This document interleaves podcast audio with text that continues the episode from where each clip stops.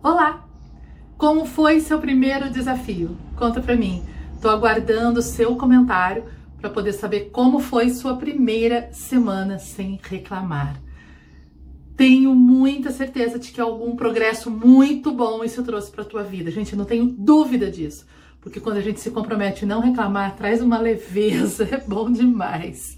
Sabe? A gente fica mais leve, a gente fica uma companhia melhor para os outros, porque nada mais chato do que conviver com alguém que só reclama. É pesado, parece que o ambiente pesa quando aquela pessoa chega, né? É, é muito tenso. Então, tenho certeza que você se transformou numa companhia melhor para você e para os outros. Mas conta para mim aí nos comentários, tá bom?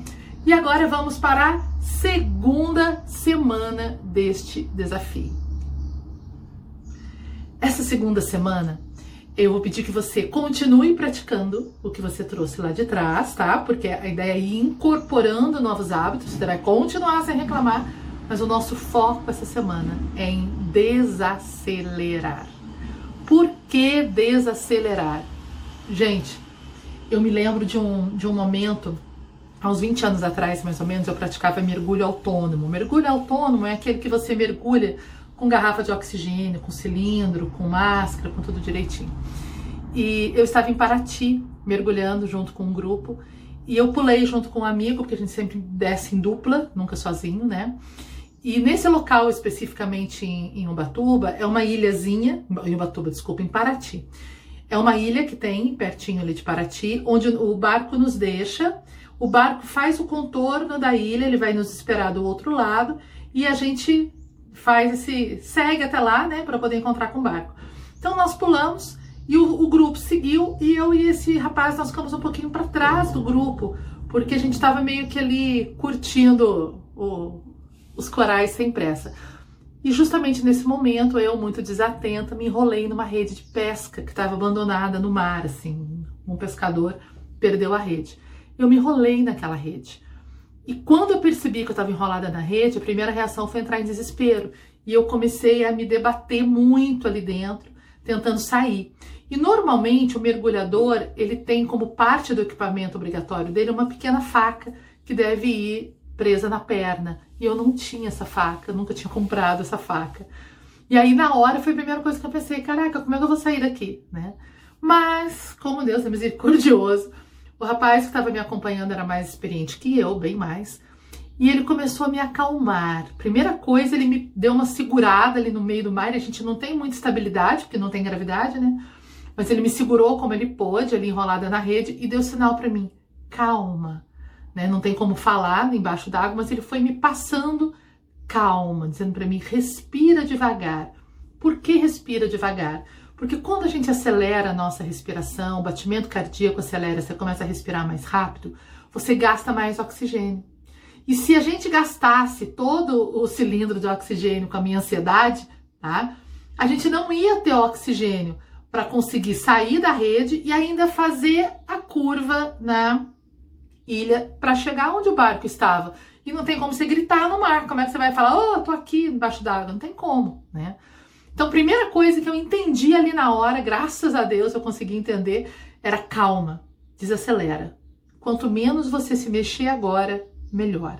E eu fiquei quieta. Ele tinha uma faca, uma faca pequena, que é uma faca de mergulho, e ele foi né, lentamente cortando ali os fios da rede, porque eu fiquei bastante enrolada nela, não foi pouco não. Como eu me debati na, na hora que eu me enrosquei, eu me enrolei muito. E ele foi cortando calmamente e eu tentando manter a minha respiração mais lenta possível, economizando ar. E por ter conseguido economizar esse ar, nós conseguimos fazer todo o percurso depois que a gente saiu ali do enrosco, né? Fazer o percurso no tempo exato para quando chegar do outro lado da ilha eu ainda ter é, reserva de oxigênio. Então, o que, que é aquela? Por que, que eu estou compartilhando nessa experiência com vocês? Porque quanto mais eu acelero, mais eu eu eu chupo, eu perco energia. Assim como eu gasto oxigênio, eu gasto energia. E muitas vezes eu não consigo chegar à superfície. Né? Falta energia. Falta energia para dar conta da vida, falta energia para ser feliz. Por quê? Porque eu gastei toda a energia na ansiedade, acelerando, com pressa, fazendo tudo muito, muito, muito, muito rapidamente. Então, minha proposta é a seguinte: quando você sentir vontade de correr, desacelera. faz o contrário. Quando você chegar naquele ponto do dia que você fala, nossa, mil coisas para fazer, não vai dar tempo, blá, blá, blá. até a fala, nossa, ela fica acelerada. Nesse momento, lembra do oceano, lembra do oxigênio. Opa, respira, para tudo, respira e desacelera, tá bom? Porque se você desacelerar, você respirando mais calmo, você consegue acessar áreas do teu cérebro que vão funcionar melhor e vão te dar mais discernimento, mais sabedoria, mais capacidade de realizar as coisas com calma. Da ansiedade a gente não dá conta. E uma dica prática que ajuda pra caramba a desacelerar é a técnica do um minuto. Eu criei essa técnica, gente, porque eu sempre fui extremamente acelerada. Eu sou uma pessoa acelerada. Quem trabalha comigo, quem convive comigo, sabe que eu tendo a fazer tudo muito rapidamente. Então eu me obrigo a praticar a técnica do um minuto para quê? Para que eu desacelere. E se funciona comigo, eu tenho certeza que vai funcionar com você também. Vamos lá? O que é a técnica do um minuto? Você vai parar por um minuto antes de cada atividade que você for realizar. Por exemplo, sentou na mesa para o almoço. Sentou, olha ali para o teu prato, olha para a comida, um minuto em silêncio, só respirando. Não precisa, não é meditação, não precisa pensar em nada, não precisa nada. Quem faz oração, aproveita esse momento para fazer sua oração, mas um minuto sem fazer nada, só depois de um minuto que você pode pegar o garfo e começar a se alimentar. Entrou no banheiro, vai tomar banho. Olhou pro chuveiro, para olhando pro chuveiro um minuto, só depois de um minuto que você vai abrir a água. Tudo o que você for fazer, chegou no seu escritório, chegou na escola que você dá aula, chegou no teu ambiente de trabalho, para um minuto. Aí você vai dizer para mim, Simone, mas não dá tempo, eu já chego correndo. Gente, um minuto não vai fazer diferença no teu rendimento. De jeito nenhum, mas vai fazer uma diferença imensa na tua qualidade de vida, na tua capacidade de respirar mais devagar, de manter seu oxigênio até a superfície do oceano. Pode ter certeza disso, tá? E se você somar todo o tempo que você parou durante o dia, eu duvido que dê mais do que 10 minutos que você perdeu. Perdeu, gente, entre aspas mesmo. Eu não gosto de pôr as coisas entre aspas, mas não tem como. Perdeu porque não perdeu. Aqueles são 10 minutos em que você se dedicou a ser consciente de onde você estava, o que você estava fazendo e qual era a sua proposta.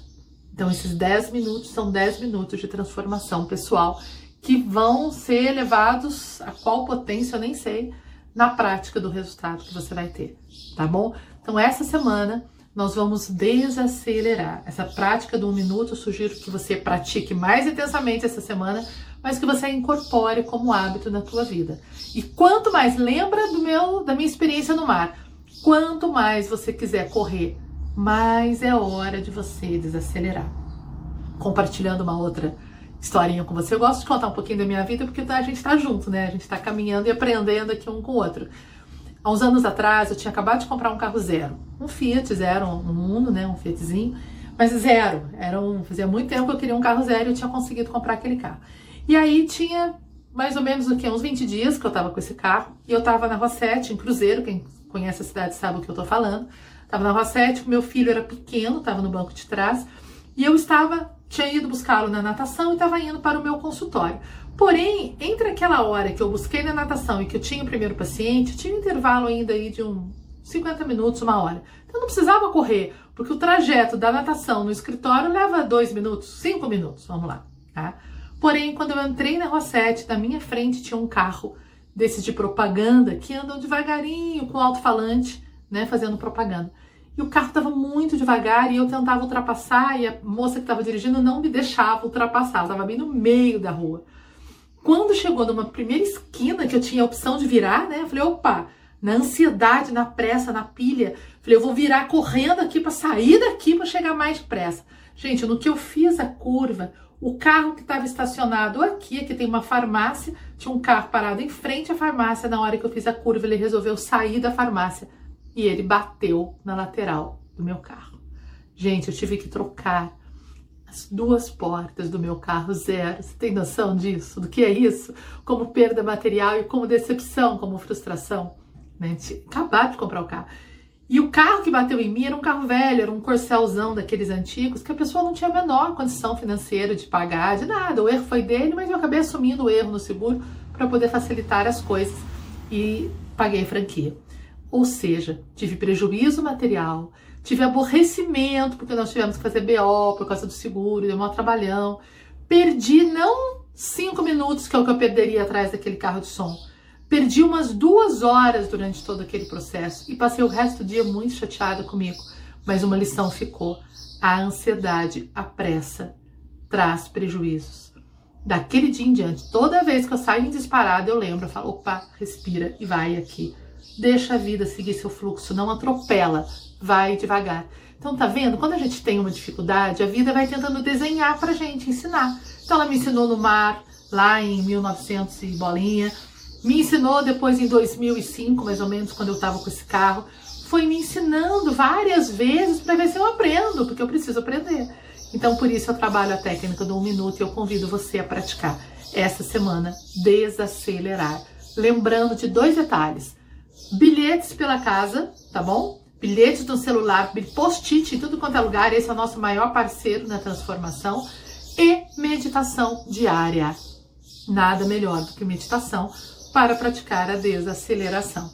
E qual a meditação da semana? O próprio nome já diz, impatience Lembrando que essas meditações você encontra no material Meditando com os Florais de Minas, que são 40 exercícios de cura emocional gravados por mim, mais 44 aulas sobre emoção. Esse material está aqui, o link vai aparecer aqui na tela, mas também nos comentários você encontra só para você clicar e já abrir o link, tá bom? Na descrição desse vídeo, na verdade. E não é no comentário, desculpa. E se você quer um desconto especial por você participar comigo aqui desse desafio, manda uma mensagem, põe nos comentários, quero desconto, que eu mando inbox para você, tá? E você vai ter um desconto bem bacana para ter esse material e não perder nenhum desafio, poder praticar as meditações. Então, a meditação em Patience, você vai praticar durante sete dias seguidos desse desafio.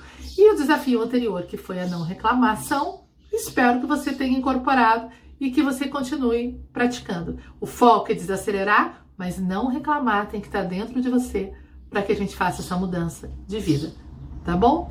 Aguardo o seu comentário, sua partilha, é importante demais para mim, né, saber como você está indo nesse desafio e que a gente possa aqui nos comentários criar uma comunidade onde as pessoas possam partilhar, né, falar das suas dificuldades, não é contar a vida, né, gente, não é fazer terapia, porém poder falar um pouquinho daquilo, como é que está sendo esse projeto na vida de cada um. Eu fico muito feliz e tento responder o mais rápido possível a todos os comentários. Então, sete dias para praticar. Só vá para o terceiro vídeo depois de sete dias. Não seja curioso, não vai lá agora, não vai te ajudar em nada.